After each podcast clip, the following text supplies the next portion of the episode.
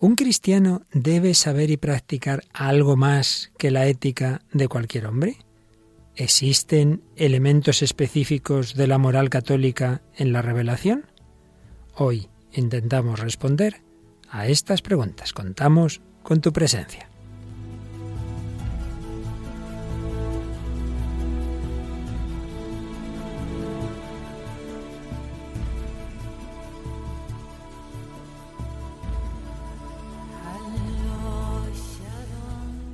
El hombre de hoy y Dios, con el padre Luis Fernando de Prada.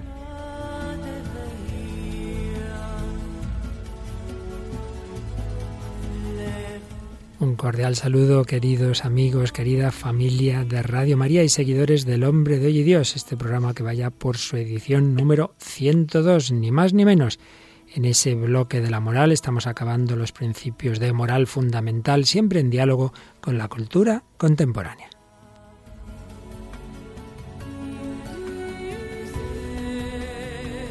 Y en diálogo también con Raquel Sánchez Mayo. Hola Raquel, ¿qué tal? Muy buenas, padre. Bueno, estás aquí mirando nuestra página de Facebook, ¿verdad?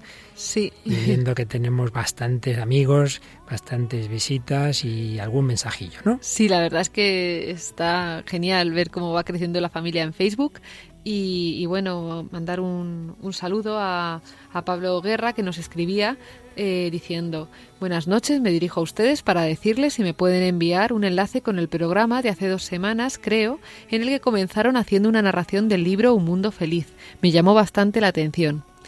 Decirles también que me gusta mucho su programa y agradecerles la labor tan grande que hace Radio María, siendo además un oasis en medio de tanta miseria moral. Bueno, pues gracias a ti, Pablo. Y le recordamos, Raquel, que pueden, se pueden conseguir todos los programas anteriores. La manera más fácil usando Internet. Sí, en el buscador de, vamos, en Google o en cualquiera ponéis Radio María Podcast y aparece ahí una página, eh, te registras y puedes encontrarlos ahí los, los programas. Sí, buscar. La semana pasada no, no teníamos porque accedimos el paso a la entrevista tan interesante a Vittorio Mesori, pero en el programa anterior o en el anterior, ahora mismo no lo tengo seguro, pues teníamos en efecto ese comentario a la gran novela de un mundo feliz. Mandamos también un saludo a Leana Carolina, que nos escribía desde Nicaragua y nos preguntaba por una película, pero es que son tantas las películas de las que hablamos y de las que algunas que, que recomendamos y otras que no, que ya le contestaré a ella por privado porque no sé cuál es. Tenemos que indagar primero con más calma. Muy bien, Raquel. Y hoy vamos a hablar de dos películas, ¿verdad? Sí, hoy vamos a hablar de, de una española, el Te doy, te doy mis ojos, y luego pues una, un clásico del cine que es Un hombre para la eternidad, una película que habla de Santo, Santo Tomás Moro. Y bueno, tenemos música, eh, Andrea Bocelli y, y, y luego, Laura Pausini. Y Laura Pausini, ¿verdad? Haciendo, haciendo dueto. Y luego, pues nada, un chico, un cantante católico, Palo Martínez, que nos trae una canción muy bonita. Pues nada, todo esto y mucho más en el programa que ahora comenzamos.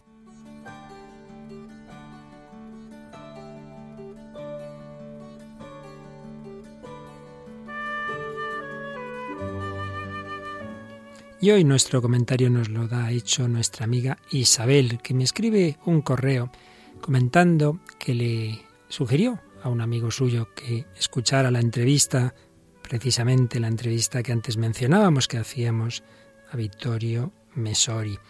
Y en esa entrevista don Vittorio señalaba que él compartía esa idea que el Papa Francisco tanto repite de que primero es la fe, que la moral es una consecuencia, que no debemos insistir tanto en la moral, sobre todo a personas que no tienen clara la fe. Entonces, este amigo oye eh, la entrevista y le escribe a Isabel, curioso, la fe por encima de la moral, en un sentido así crítico y negativo. E Isabel contesta y hace unas reflexiones muy interesantes. Dice, me da la sensación de que don Vittorio te ha escandalizado al decir eso, pero es que es la verdad. Y lo contrario que la moral es lo más importante, es la mentira en la que vive el mundo. Y así nos va. Puede sorprendernos esta reflexión de Isabel, pero nos la explica basándose a su vez en la explicación de un sacerdote amigo suyo que también tiene un programa en Radio María, José Ramón, y que dice que ella misma la ha podido comprobar esa explicación entre sus compañeros de trabajo. A saber, son buenísimas personas, todas ateas, entre comillas, pero que hacen un esfuerzo por portarse bien, por ser solidarios, porque aprendieron de pequeños, curiosamente en la Iglesia, que eso era lo importante, el ser solidarios. Pero siempre están exigiendo que se les reconozca su esfuerzo, porque en el fondo no les sale espontáneamente. No les sale espontáneamente ese esfuerzo de ser buenos, de ser solidarios. Les sale con esfuerzo y por ello piden que se les reconozca. Y sigue diciendo Isabel. Y lo peor, sus hijos, a los que no han educado en la fe, por supuesto, no son las personas que ellos querrían que fueran. ¿Cómo está la juventud? dicen. La juventud, digo yo, está desarraigada. Pues bien, mi amigo el sacerdote, añade Isabel, explica que ese ser buena gente o sea, la moral, son las rosas de un rosal. Si uno tiene un buen rosal plantado en una buena tierra, tendrá unas rosas maravillosas toda la vida. Pero si corta las rosas para ponerlas en un jarrón, esas rosas durarán unos días y morirán porque no tienen alimento. Se entiende con claridad que nosotros, a título individual y como sociedad, somos el rosal y tendremos rosas en la medida en que vivamos arraigados en Cristo, que es la tierra en donde obtenemos nuestro alimento. Todos aquellos que crecieron en la fe y que después se han alejado de la Iglesia, son ellos mismos una hermosa rosa en un jarrón. Sus hijos no son nada, porque en la nada han sido educados. Pues creo que tiene mucha razón Isabel. Una moral sin raíces en la fe acaba antes o después cansándose, acaba desanimándose, siempre haciendo esfuerzos para que no me lo reconozcan o para no conseguir todo lo que yo quisiera y sobre todo ver que cuando se quiere transmitir esos valores que se aprendieron desde la fe en el fondo a los hijos sin la fe, difícilmente arraigan en ellos. No hay que olvidar aquella idea de Chesterton. El mundo moderno es un mundo que en el fondo vive de las virtudes cristianas que se han vuelto locas. ¿Qué quiere decir? Que esos valores de los que presume el mundo en el fondo eran esas virtudes cristianas, pero una vez que han perdido su contexto, su fondo, su tierra, esa tierra fértil que era la fe, se acaban volviendo locas, acaban convirtiéndose en unas rosas que antes o después se marchitan. Pues pidamos al Señor que nuestra moral brote de esa tierra fértil que es la fe en Jesucristo.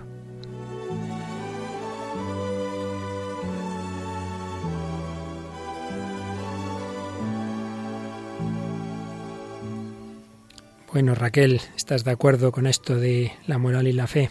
Sí, sí, sí. Estás hoy muy escueta, muy escueta. ¿Y no te ha pasado a ti algo parecido a lo que cuenta esta chica de compañeros de trabajo, en algún sitio, en algunos algunas amistades, personas buenas, pero que al no tener esa raíz, pues acaban cansando de, de, esos esfuerzos morales. Es evidente que si que el bien por el bien, pues cuando no tiene un sentido detrás, pues al final yo creo que sí, que, que acaba gastando, pero pero bueno, o sea, la cosa es que incluso yo creo que cuando, cuando no conoces a Dios, el bien en sí mismo, que es Dios, ¿no? También lleva una paga. Aunque no lo sepan, también están recibiendo, ¿no? Algo de, Dios. Sí, sí, sí, sí, sin duda que sí. Muy bien, pues después de haber estado viendo en bastantes programas anteriores fundamentos sobre todo naturales, racionales de la moral y por tanto que podemos compartir con todos los hombres, hoy vamos a fijarnos ya un poco más en la perspectiva de la fe, que nos dice la fe sobre la moral, que nos dice el catecismo, que nos dice la revelación. Y podemos partir de una afirmación del Catecismo en su número 1949 que resume cosas que hemos dicho en días anteriores y que nos introduce en los del programa de hoy. El hombre, llamado a la bienaventuranza, pero herido por el pecado, necesita la salvación de Dios. La ayuda divina le viene en Cristo por la ley, que le dirige, y en la gracia que le sostiene. Hay muchas afirmaciones aquí. Una que estamos llamados a la bienaventuranza, a la felicidad. En último término, la felicidad eterna que es llegar a contemplar a Dios. Estamos llamados a ese fin tan excelso. Pero por otro lado no podemos alcanzar ese fin, no podemos porque estamos heridos por el pecado, todos, todos, todos, los amigos de Isabel, los cristianos y los ateos, todos estamos heridos por el pecado. Por ello todos necesitamos la salvación de Dios. Estoy llamado a un fin que no puedo llegar a él, estoy ahogándome, necesito que una barca me salve. Estoy llamado a llegar a Dios y sin embargo estoy demasiado lejos y cada vez me alejo más por el pecado. ¿Cómo puedo llegar a Dios? Necesito ser salvado. ¿Y por dónde nos viene esa ayuda divina? ¿Por dónde nos viene esa salvación? Se nos dice que viene por Cristo. Y a su vez, esa, esa ayuda del Señor tiene como dos instrumentos particulares. La ley que nos dirige, que nos dice que tenemos que hacer, y la gracia que nos sostiene. De la ley hemos hablado en programas anteriores, pero vamos a resumir lo que decíamos en esos programas usando el número 1952 del Catecismo, que eh, nos habla de las diversas expresiones de la ley moral. Todas ellas coordinadas entre sí, la ley, la ley eterna, fuente en Dios de todas las leyes, la ley natural, la ley revelada, que comprende la ley antigua y la ley nueva o evangélica, Finalmente, las leyes civiles y eclesiásticas. La ley eterna, la ley natural, la ley revelada, las leyes civiles y eclesiásticas. Habíamos hablado en uno de nuestros primeros programas de la ley moral natural, la que todos los hombres llevan en su corazón. Nos dice el catecismo que esa ley contiene los preceptos primeros y esenciales que rigen la vida moral. Tienen por raíz la aspiración y la sumisión a Dios, fuente y juez de todo bien, así como el sentido del prójimo como igual a sí mismo. La ley antigua es el primer estado de la ley revelada. Sus prescripciones morales están resumidas en los diez mandamientos. Así pues, en estos dos números, 1955 y 1962, se nos ha dicho lo esencial de la ley moral, que tenemos todos los hombres, y de la ley antigua, que es ante todo la que Dios reveló al pueblo de Israel en el Sinaí, en los diez mandamientos. Esta ley, dice 1964, es una preparación para el Evangelio, es todavía imperfecta, muestra que hay que hacer, pero no da la fuerza para cumplirlo. Y esta es una de las ideas clave en San Pablo. San Pablo era, como sabéis, fariseo, y una actitud típica de los fariseos es pensar que el hombre se salva, se justifica a sí mismo cumpliendo la ley, que es capaz de cumplir la ley por sus fuerzas. Pensaban, en general, que el hombre tiene una capacidad absoluta para cumplir la ley. Y sin embargo, la experiencia de San Pablo tras su conversión es que eso no es así, que todos, judíos y paganos, sí intentamos cumplir la ley, sea la ley conocida por el pueblo judío, sea la ley natural conocida en la conciencia por los paganos, pero no somos capaces de cumplirla entera. ¿Por qué? Porque estamos todos heridos, porque, dice San Pablo, hay en nuestro corazón una fuerza de pecado, en griego amartía, que esclaviza al hombre y lo conduce a cometer pecados personales, esto está desarrollado sobre todo en su carta a los romanos, cuando él dice, pero ¿qué me pasa? No hago lo que quiero, no hago el bien que quiero. Veo lo que tengo que hacer y lo quiero hacer, pero no puedo hacerlo. En cambio hago el mal que no quiero. San Pablo experimenta en sí mismo esa lucha, que no es tan fácil decir, pues bueno, ya a partir de mañana voy a ser diligente, ya no me voy a enfadar, ya no voy a hacer esto, ya no me voy a emborrachar. Sí, sí, muy fácil decirlo, pero llega el momento y nos puede esa ley del pecado, esa fuerza del pecado. Hay en nosotros algo que no nos obedece, hay digamos una parte salvaje de nosotros mismos, con lo cual todos los hombres somos incapaces de cumplir en plenitud la ley. Podemos ser buenos a veces y con algunas personas, podemos cumplir fácilmente unos unos mandamientos y otros otros, pero ninguno de nosotros es capaz de cumplir toda la moral, toda la ley. Eso es lo que ve San Pablo, que no, que no es posible eso que él creía antes de joven fariseo de justificarse por las propias fuerzas, que solo es Jesucristo el que nos puede justificar, el que puede hacernos buenos, el que es capaz de transformar nuestro corazón. Esto no quiere decir que San Pablo desprecie la ley, no, no, no. Dice que la ley es necesaria, nos dice que es lo que tenemos que hacer y que el que va contra ella va por mal camino. De hecho, tiene expresiones como esta de la primera carta a los Corintios, capítulo 6, versículo 9, donde nos dice algunas cosas fuertecitas, ¿verdad, Raquel? Ni los impíos, ni los idólatras, ni los avaros, ni los borrachos, ni los ultrajadores, ni los ladrones heredarán el reino de Dios. San Pablo es claro en este lugar y en otros muchos que es necesario cumplir la ley, pero por otro lado no somos capaces. Pues sí que vaya lío, no. El lío lo resoluciona Jesucristo que nos da esa capacidad de cumplir la ley. Pero vamos a detenernos un momentito en ese drama del hombre, en ese querer hacer el bien y no poder. A veces esto llega a extremos patológicos, como el que se da en aquellas parejas, en aquellos matrimonios u otro tipo de relaciones, en las que una persona eh, trata mal a la otra y no quiere, y quiere quererla, pero, pero es incapaz, y entonces la intenta poseer de una manera eh, negativa, de una manera que no es sana. Y esto puede llegar al caso de los malos tratos o puede llegar al caso incluso del, del homicidio. Y esto es lo que refleja una película dura, es de esas que decías antes Raquel, que no es recomendable para todo el mundo, pero es verdad que refleja bien este drama de que además no es maniquea de, de, esos matrimonios, en este caso un hombre que maltrata a su mujer. ¿De qué película estamos hablando? Estamos hablando de Te doy mis ojos, es una película española del año 2003, eh, dirigida por Iciar Boyaín, eh, con protagonistas con Laia Marul y Luis Tosar. Y bueno, nos narra pues eso, la, la historia de, de una mujer maltratada que en un momento dado pues abandona la casa en la que vive con su marido, se va con su hermana una temporada y bueno, volverá con él y él volverá a, a las suyas, ¿no? Sí, es un drama porque él quiere, él de hecho va a hacer una terapia, él quisiera pues no dejarse llevar de esa, de esa impulsividad, pero pero le cuesta muchísimo. En fin, no es una película maniquea, eso tiene de bueno, no es el malo, el, el hombre, la buena, la mujer, sino bueno, que se ven los matices del tema. No decimos más, simplemente escuchamos un momento, una escena de cuando ella se ha ido a casa de su hermana y el otro pues está llamando a la puerta y ella le oye por el otro lado de la puerta y quiere que abra. Bueno, simplemente oímos unos segundos de esa escena que tiene su dramatismo. Tengo miedo. Tengo, tengo, tengo miedo. Lo siento. Lo siento. Perdóname, lo siento. Tú eres mi sol, tú eres mi sol, canija. Yo sin ti no puedo vivir. Yo sin ti no puedo vivir. ¿Eh? Mírame, Pilar. Pilar, mírame. Mírame. Mírame, Pilar. Venga, abre la puerta. Abre la puerta. Abre la puerta. Abre la puerta. ¡Pilar, abre la puerta! y ya tiene que salir corriendo la pobre porque ve que de nuevo se ha puesto violento. ¿Cuántas veces nos pasan estas cosas? Uno se hace los mejores propósitos y no es capaz de cumplirlos. Pues veis aquí tenemos esa frontera que en este programa de hoy traspasamos. Una cosa es la ley natural, lo que vemos que tenemos que hacer y otra cosa es que no somos capaces, que necesitamos a Jesucristo, que la moral necesita de la fe, que necesita de la gracia, que necesita de la ley nueva, la ley nueva o ley evangélica, que nos dice el catecismo que esa ley evangélica es la perfección aquí abajo de la ley divina, natural y revelada.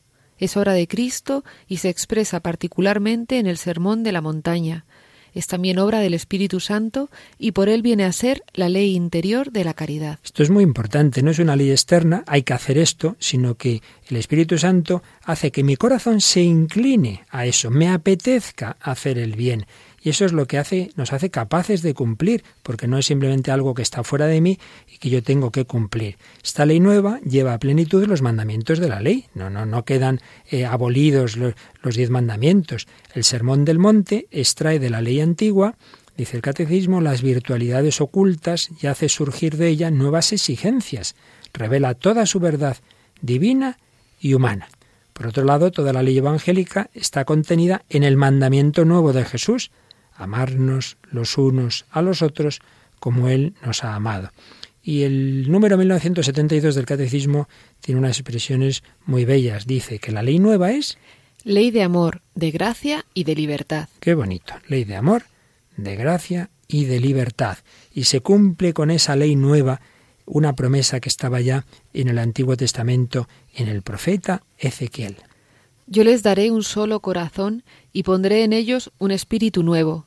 Quitaré de su carne el corazón de piedra y les daré un corazón de carne para que caminen según mis preceptos, observen mis normas y las pongan en práctica, y así sean mi pueblo y yo sea su Dios. El Señor nos da un corazón nuevo para que podamos cumplir sus preceptos y no somos incapaces. Es como un niño que le dicen hay que obedecer a los padres, pero el niño siempre ha sido criado de una manera salvaje, sin amor, pues ¿cómo obedecerles? Necesita un corazón filial, el corazón que tiene el niño que se ha sentido siempre querido por sus padres. Pues vamos a pensarlo un poquito mientras escuchamos la primera canción que nos has traído, Raquel. Sí, es una canción de Laura Pausini y Andrea Bocelli. Eh, se llama Vive ya y es un poco es un animar a un nuevo comienzo, a un nuevo, pues cuando tenemos estas etapas que a lo mejor estamos en alguna, en alguna de estas que nos vemos que no podemos salir, pues para animarnos a salir de, de esto. Pues la escuchamos.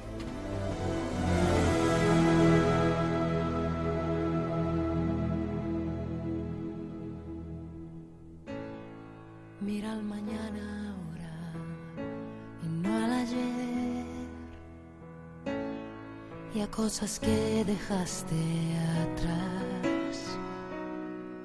Y las palabras tiernas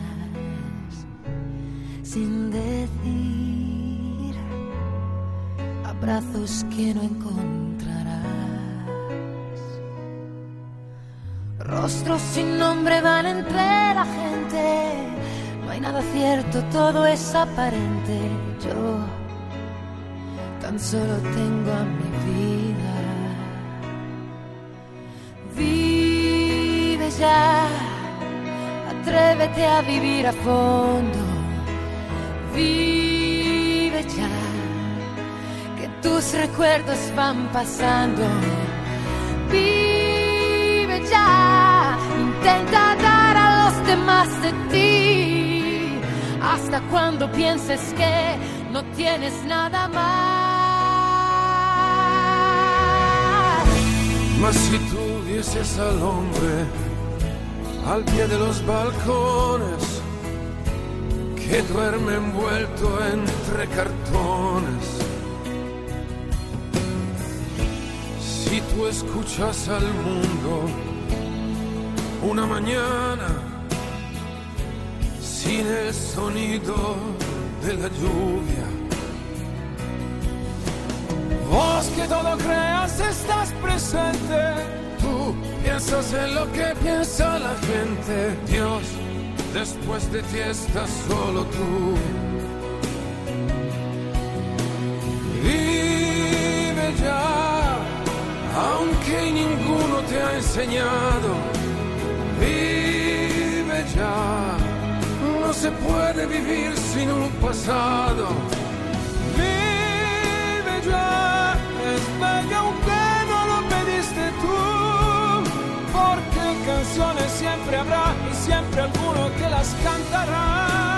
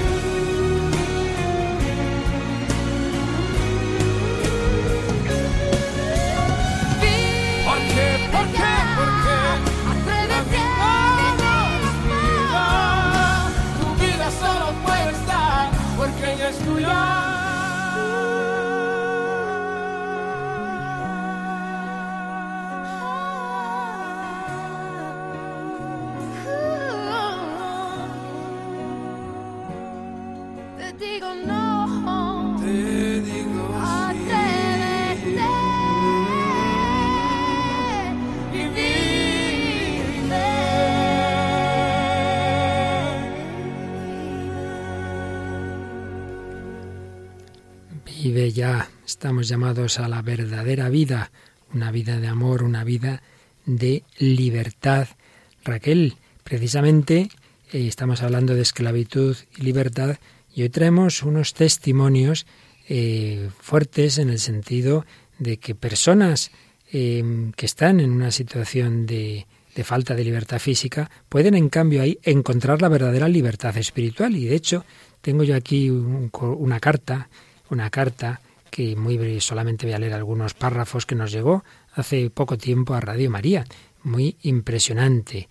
Una mujer que nos escribe desde una cárcel de Madrid. Nos dice cómo llegó a Madrid en el año 2012, cómo compró una radio pequeña de Radio María, la Radiolina, y empecé a oír Radio María. Desde entonces ustedes son mi alivio más grande e importante. No entramos aquí en detalles de por qué esta mujer ha acabado en prisión, pues según ella cuenta, todo es fruto de, situaciones injustas, pero sin meternos en ello, y sea por lo que sea, lo que ahora más nos impresiona es cómo en esa situación tan dura en la cual además pues la enfermedad se ha hecho presente, nos dice, cuando pienso cuánto pasó Jesucristo para que nuestros pecados fueran perdonados, me digo, lo mío no es nada, mi fe y mi amor correspondido por Jesús el Hijo de Dios y nuestra Madre la Virgen María, solo quiero que crezcan más y más. Y nos añade, y para que recemos todos, que hace algún tiempo le encontraron un cáncer, he luchado y sigo luchando. Mañana o pasado empezaré el tratamiento con quimioterapia y luego la operación. Y más quimioterapia, tengo miedo. Pero pienso en ustedes, pienso en Radio María, los oigo y me digo, igual voy a dormir y Jesús será mi Salvador. Él y el Padre me llevarán de su mano por el camino que Él me tiene preparado. Así que quiero felicitarlos y fíjate, trataré de dar una ayuda a Radio María para que sigan ayudando como lo hacen conmigo. Bueno, es realmente conmovedor. Les pido una oración para mí, mucha fuerza y comprensión para mis hijos y mi esposo, que no pierdan la fe. Pues cómo no, cómo no, vamos a encomendar a esta querida hermana nuestra para que el Señor la sostenga en esa situación difícil. Y tú precisamente, Raquel, has recuperado un articulillo que tenías por ahí de testimonios de personas en prisión que han sido, fueron recogidos hace algún tiempo en, en algún libro y en algunos artículos y nos puedes leer algunos de estos fragmentos. Pues sí, narra un poco pues la experiencia ¿no? de, de las personas que se encuentran con, con Dios, con Cristo, en, en medio pues, de una situación tan difícil como, como es la cárcel y tan paradójicamente pues se encuentran libres ¿no? desde que conocen a, a Jesucristo. Hay un testimonio de una reclusa que dice la palabra de Dios me liberó y junto con otra amiga nos confesamos. Me sentí muy bien al abrir mi corazón y ayudar a otra persona que también lo hiciera.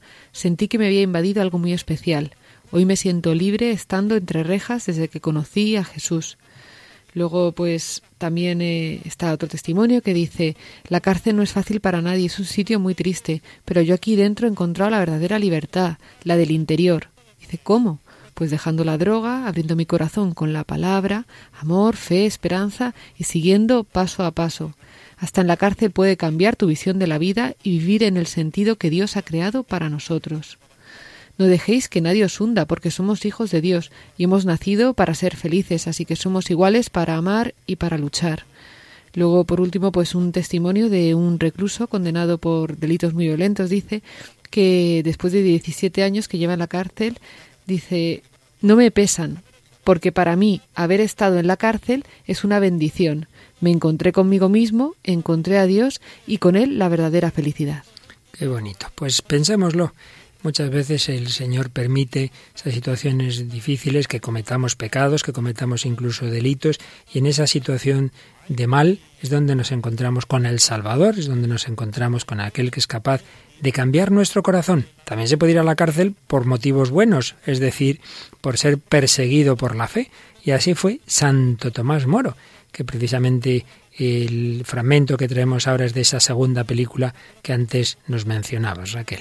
Pues sí, un clásico, como decíamos antes, es Un hombre para la eternidad, eh, dirigida por Fred Zinnemann, es una película del año 66 del Reino Unido. Y, y bueno, pues nos narra, la, la, historia de Santo Tomás Moro, como en aquel momento en el que el rey quiere divorciarse y quiere como la bendición eclesial, pues deciden separarse la iglesia y Santo Tomás Moro, que es un hombre de la confianza del rey, pues no sabe qué hacer, porque claro, por un lado, pues él ve que, que, que tiene que como que mantener un poco ahí la amistad con el rey, pero por otro lado está viendo que estaría faltando a la verdad, ¿no? Y todo lo que supondría fal, eh, faltar a la verdad interiormente, pero que también le tendría, tendría repercusiones de persecución e incluso la ejecución ¿no? a, la que, a la que llegó. Era consciente de que pasaba de ser la segunda persona más importante de Inglaterra a ser un posible condenado a muerte, pero prefirió la fidelidad a Dios, a su conciencia, antes que esa falsa amistad con el rey. Pues escuchamos precisamente el momento en el que le van ya a ejecutar, le van a cortar la cabeza, su diálogo con el verdugo, las palabras que dirige a todo el pueblo que asiste a la ejecución. Escuchamos este momento impresionante del final de un hombre para la eternidad. El rey me ha ordenado que sea breve. Y puesto que soy fiel súbdito del rey, breve he de ser. Muero como humilde servidor de su majestad, pero primero de Dios.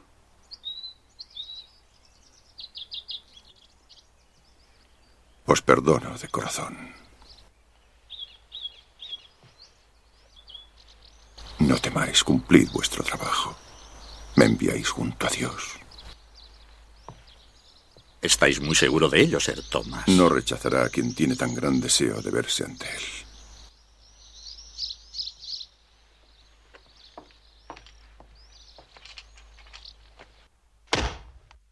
La cabeza de Thomas Moro fue clavada en una pica junto a la puerta de los traidores y allí permaneció un mes. Luego su hija Margaret la retiró y la conservó hasta su muerte. Cromwell fue degollado por alta traición cinco años después de Moro. El arzobispo murió en la hoguera. El duque de Norfolk iba a ser ejecutado por alta traición, pero el rey murió de sífilis la noche antes.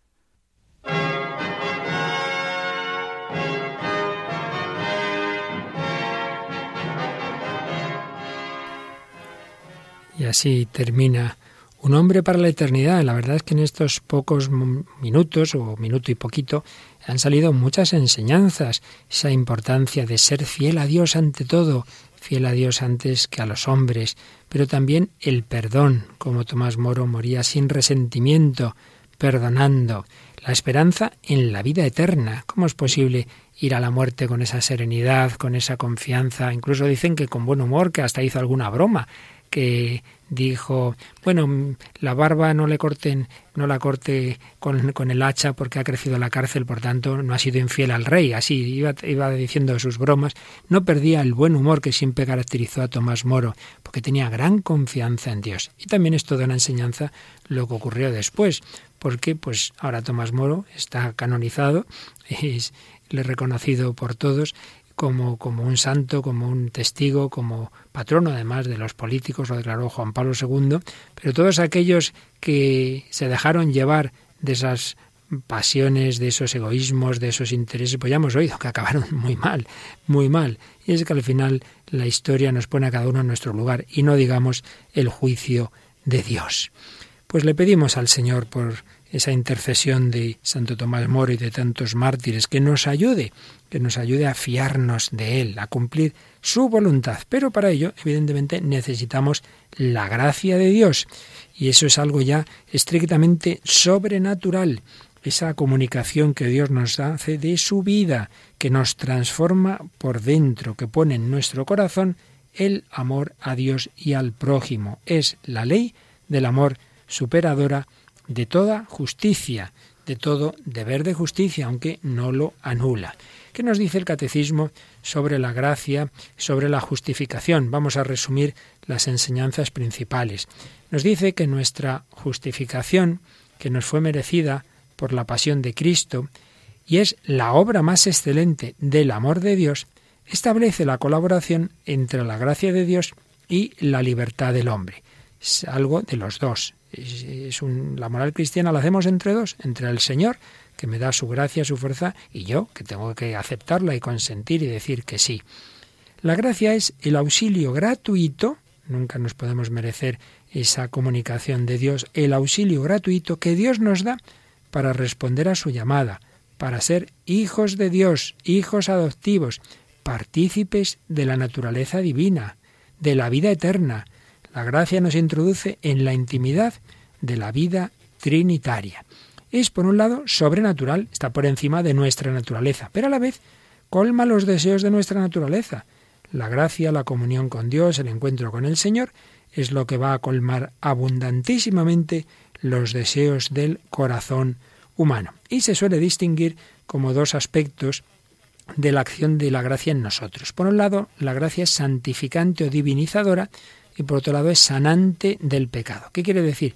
Santificante y divinizadora, que nos eleva al nivel de Dios, que podemos ver las cosas con la mente de Dios, eso es la fe, que podemos amar con el amor de Dios, eso es la caridad, pero a la vez es sanante del pecado, es decir, que esas esclavitudes de las que antes hablábamos, esas adicciones, todo eso que incluso a un nivel natural nos hace daño, que nos gustaría curarlo y que a veces necesita tratamientos psicológicos, la experiencia da que la gracia de Dios esa fuerza de la vida divina en nosotros muchas veces cura a la propia naturaleza. Yo conozco casos de personas que han podido dejar tranquilamente un determinado tratamiento psicológico porque la gracia estaba ya haciendo esa propia sanación natural. Es realmente asombroso el poder de la gracia de Dios, cómo nos equilibra, cómo nos sana personalmente y por supuesto familiarmente. Familias, matrimonios rotos se convierten, se acercan al Señor y eso mismo es lo que les une también entre sí.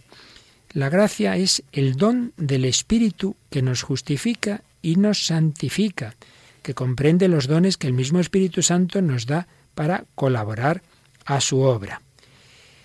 Así pues, gracia, gracia se llama así porque es gratuita, porque es pura misericordia. También se llama gracia de Cristo, pues es Él el que nos la ha obtenido. Y también gracia del Espíritu Santo, pues el Espíritu Santo obra en nosotros toda la santificación y se nos comunica como consecuencia de la muerte de Cristo. Por esa muerte de Cristo, dice San Pablo, somos justificados, es decir, la gracia de Cristo nos hace justos ante Dios porque nos ha perdonado los pecados, nos ha hecho gratos ante Él, nos ha santificado. Recibimos esa gracia en primer lugar en el bautismo. Es una gracia habitual, permanente, de la cual brotan como de su raíz los actos sobrenaturales buenos. Vamos a ver, Raquel, que estoy hablando mucho.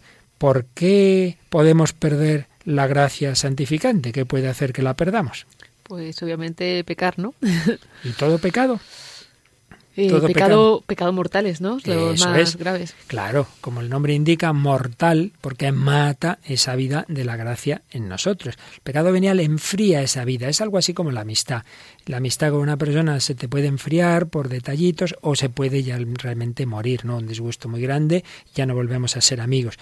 Pues la gracia de Dios en nosotros, la amistad con Dios, se puede enfriar por los pecados veniales, por, por dejaciones, por tibiezas o por desgracia podemos llegar a matarla por el pecado mortal. Lo bueno es que se puede resucitar, el Señor nos la quiere resucitar y si nosotros colaboramos eh, arrepintiéndonos y consumando ese arrepentimiento en la confesión, esa gracia resucita en nosotros. Sí que es cierto que hay veces que cuando hay una oscuridad muy grande, ¿no? Cuesta ver esto. Yo siempre recuerdo una película que vi que de bueno, de James Bond, que hay un momento que está hablando con la chica, con una chica tal y y ella le dice, dice que hayas hecho una cosa una vez no quiere decir que tengas que hacerla siempre, ¿no? Y eso es un poco muchas veces el estado en el que se encuentran muchas personas, ¿no? Que a lo mejor les ha pasado algo en su vida o han hecho algo y ya sienten como que no pueden salir de ahí, o sea, ya ya ha llegado aquí, ya ha tocado fondo, ya tal, sobre todo a medida que vas creciendo es como que la vida de fe nos devuelve a ser niños, yo lo que veo, ¿no? Y hay gente que ya una vez que pues ya ha cometido tal, pues ya ha hecho tal, ya mi vida va a ser y no, no, no, no, no, no es verdad. O sea, que haya vivido cualquier cosa, ¿no? Aparentemente puede parecer, incluso en el ánimo, puede parecer que, que no se puede salir de ahí, pero sí, o sea, se puede salir de ahí la, y la vida de gracia es como, es como lo que Jesús le decía a Nicodemo, ¿no? Claro que se puede volver a nacer de nuevo y esto es una realidad. O sea, que, que te lo da la gracia, es un regalo gratuito de Dios. Y de hecho acabamos de recordar testimonios de personas que una situación de delito, de cárcel y tal, precisamente han renacido, han nacido de nuevo. Esto es muy importante, en efecto, Raquel, porque sí que es cierto que es un arma predilecta del demonio meternos esa idea de nada, yo ya, ya no, ya no podrá ser como antes, ya después de todas las que he hecho, ya no podré ser buen cristiano, ya no podré ser santo, como mucho que al final Dios me perdone, me salve por los pelos, pero poco más, ¿verdad? Y además, sobre todo cuando hay una sociedad que de una manera pues ayuda a esto, ¿no? A que has hecho algo mal y, que la pagues, ¿no? Bien y tal. Y no siempre, y no, siempre eso ayuda. Ciertamente, mira, y yo estoy convencido de que cuando se va perdiendo la dimensión de eternidad y la fe de que hay una justicia eterna, los hombres lo único que exigen y quieren es la justicia aquí y comprendemos que ante determinados delitos, ¿verdad? Pues se quiere, pues eso, incluso la pena de muerte y tal, y, y, esa persona que ya nunca más salga de la cárcel y tal. Oiga, también hay que ver ese otro aspecto de que existe la posibilidad de rehabilitación y que el Señor nos da otra oportunidad y nosotros no lo vamos a dar ya nunca más a quien ha cometido un delito y se arrepiente. Pero no, no, cuando no hay esa dimensión de eternidad, creemos que la única posibilidad de que haya justicia es en esta vida, con lo cual desde luego el que espere eso va, va bien dado, como se suele decir, porque desde luego la justicia en este mundo no existe en buena medida. El único ante quien todo va a quedar claro y realmente vamos a recibir cada uno el premio o castigo por lo que hayamos hecho dejado de hacer es Dios, que es el que sabe todo lo que cada uno ha hecho en su corazón, el que realmente se ha arrepentido y el que no. Por ello, pues tengamos esa dimensión de esperanza, esperanza en la vida eterna, esperanza en que es posible rehacer nuestra vida con la gracia de Dios. Y muy importante para la moral, esa, esa certeza de que hay un fin último. Esto se ha olvidado en los últimos siglos, se ha pensado que la moral es simplemente cosa de cumplir deberes. No, no, ante todo es una cuestión de acercarme a mi fin.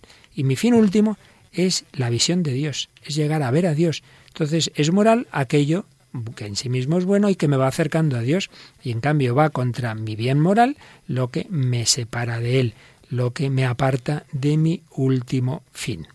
Tenemos que añadir también, resumiendo así muy brevemente, las principales enseñanzas de la Iglesia sobre la gracia de Dios, que esta realidad de la gracia podemos experimentarla o no, es decir, escapa nuestra experiencia. Una persona puede estar llena de Dios y a lo mejor sentir oscuridad, como sabemos que le pasó durante muchos años a la Madre Teresa, a la Madre Maravillas, y en cambio otra persona a lo mejor se siente bien y está más que tibia, es decir, que no podemos medir, no hay un termómetro espiritual a ver a ver cómo ando de fe, de esperanza, de amor, pues no, no te fíes, no te fíes de lo que sientes o de lo que entiendes, solo Dios sabe. Por eso tú fíate del Señor, Señor, aumentame la fe, pero no voy a estar cada dos por tres poniéndome ahí el termómetro.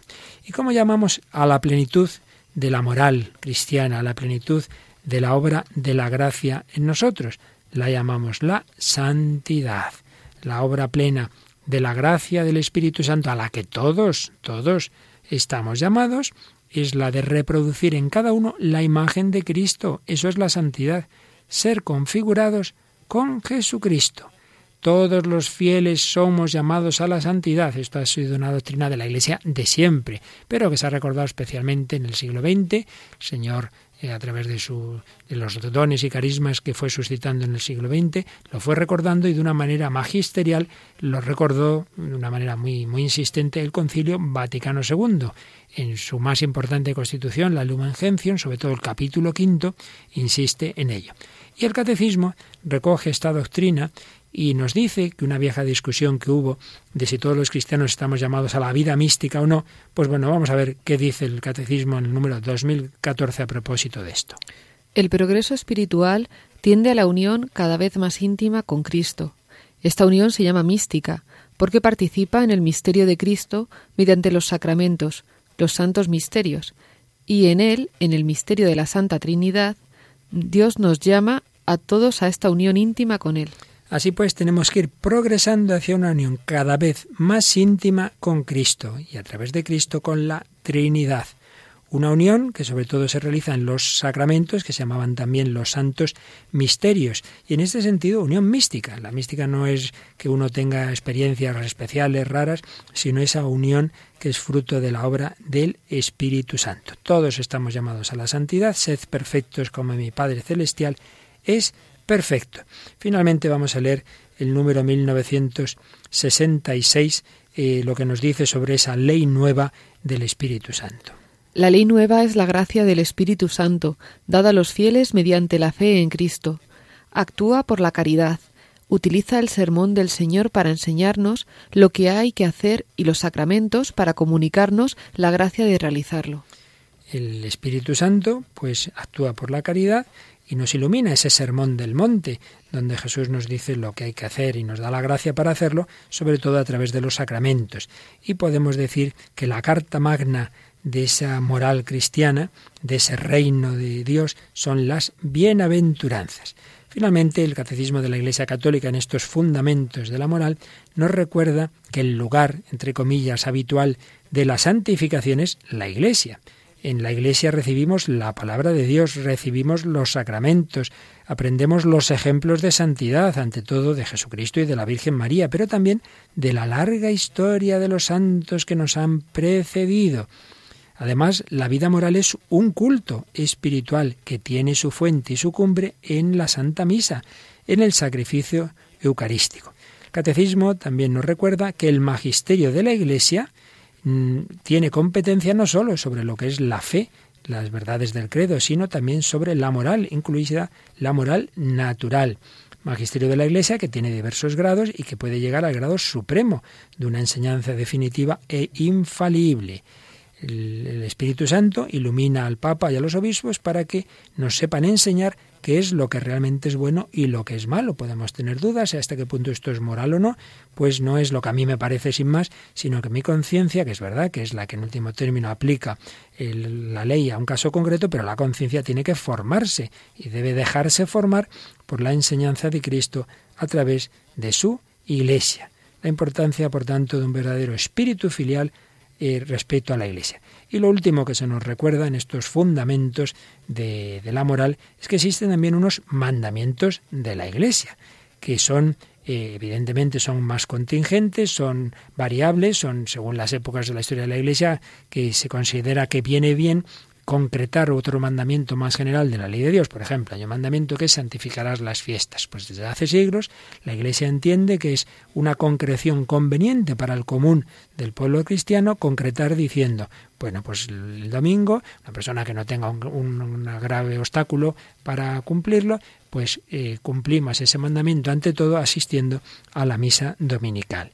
Por tanto, tenemos que aplicar a ello lo que Jesús dijo a los apóstoles. Quien a vosotros escucha, a mí me escucha. Lo que ataréis en la tierra queda atado en el cielo. Y no pretender, no, no, yo hago mi moral propia porque me tiene que decir nada la Iglesia. Hombre, la Iglesia no te dice nada, es el Espíritu Santo a través de la Iglesia que nos guía, que nos ilumina para poder llegar a nuestro último fin. Bueno, ha sido una manera rápida. Hemos querido dar unas pinceladas básicas de los fundamentos de la moral que luego iremos aplicando en próximos programas a los diversos mandamientos. Pues aquí seguimos y ya casi acabamos en El Hombre de Hoy Dios, en Radio María, en este programa que estamos dedicando a la moral fundamental, los aspectos de naturaleza y de gracia, y vamos a pedir al Señor que nos ayude a vivir todo esto, que nos ayude a vivirlo en Él. Y para ello nos has traído, decías, un cantante, un joven cantante católico, ¿verdad Raquel? Se llama Pablo Martínez y no sabemos mucho de él, lo que sí sabemos es que es católico y que la canción está muy bien. Pues vamos a escucharla.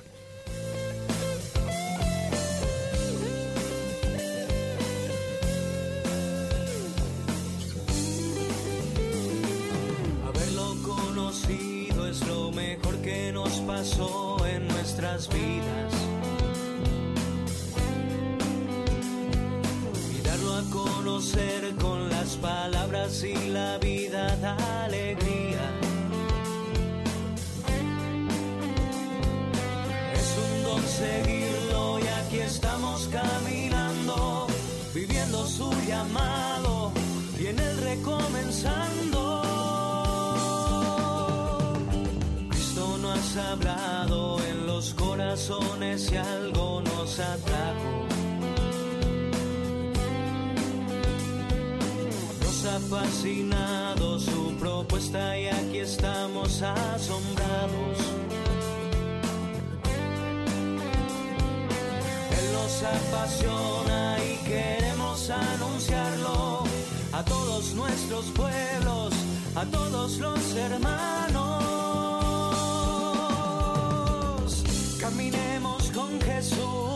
Para dar vida a los pueblos. Somos sus discípulos y Él nos hace misioneros para que todos los pueblos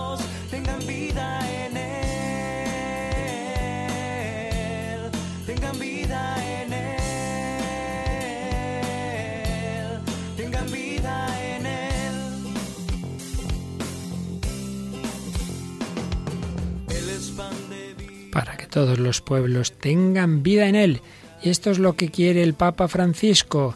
Y qué mejor manera de acabar que con las primeras líneas de la exhortación Apostólica Evangelium Gaudi, la alegría del Evangelio que llena el corazón y la vida entera de los que se encuentran con Jesús.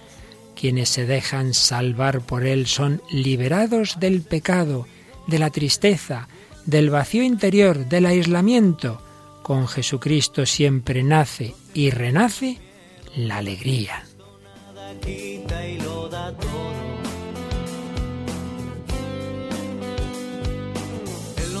María como madre que acompaña nuestros pasos.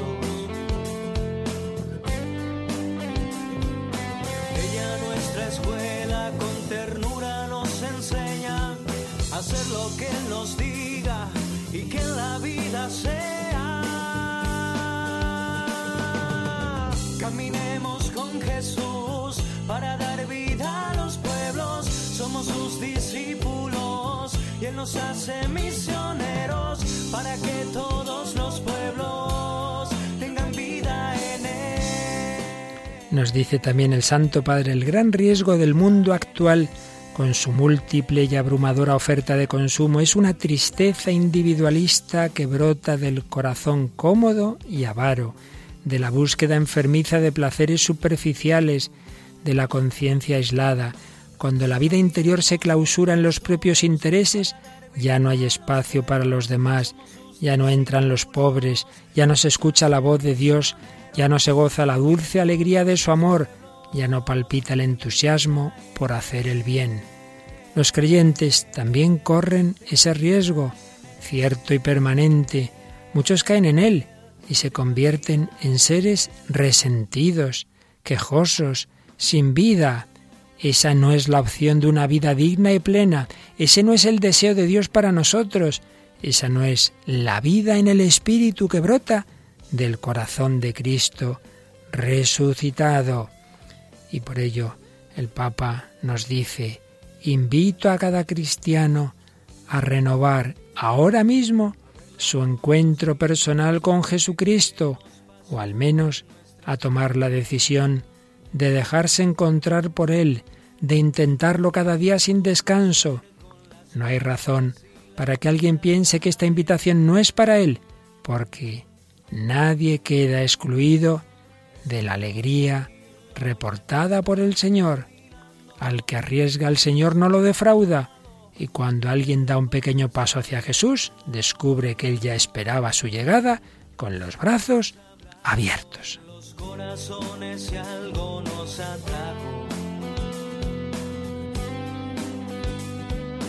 Nos ha fascinado su propuesta y aquí estamos asombrados.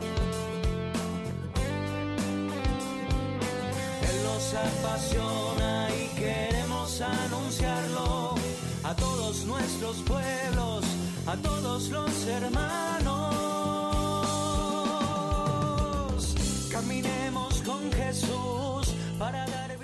Este es el momento para decirle a Jesucristo, Señor, me he dejado engañar, de mil maneras escapé de tu amor, pero aquí estoy otra vez para renovar mi alianza contigo. Te necesito, rescátame de nuevo, Señor.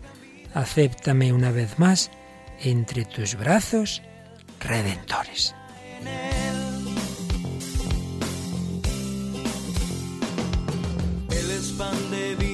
que se ofrece por completo Eucaristía. El quien nos congrega y nos llama a ser su cuerpo, ser iglesia.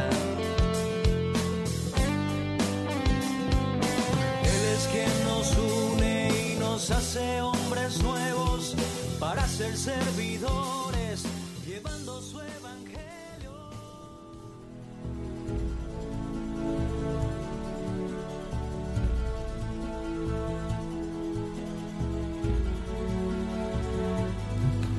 Preciosas palabras de la Evangelii Gaudium para terminar este programa con el que terminamos también, Raquel, el bloque de moral fundamental y vamos a empezar con los mandamientos el próximo día. Bueno, qué emoción. Esto va a ser más concretito, más práctico, más divertido, ya verás cómo sí. Bueno, pero hay que fundarse siempre en estos principios y por ello el que se haya perdido alguno de estos programas y lo quiera recuperar, pues ya sabe que a través del podcast o también llamando al número de teléfono que siempre recordamos. 902 500 518. Ahí se pueden conseguir los DVDs y CDs con los programas anteriores y luego para ese contacto que siempre nos encanta tener con vosotros, pues recordamos que podéis hacerlo a través de Facebook y de correo electrónico. Como siempre en Facebook, poniendo el hombre de hoy Dios arriba en el buscador, salimos, dais a me gusta y pues recibiréis nuestras noticias. Y luego en el correo, el hombre de hoy y Dios arroba radiomaria.es pues a través de todos esos medios estamos en contacto con vosotros y os esperamos la próxima semana para entrar, como decíamos, en los mandamientos. Pues gracias a Raquel Sánchez Mayo, a Mónica Martínez en el control y a todos vosotros, queridos amigos, que semana tras semana compartís este caminar del hombre de hoy que busca a Dios.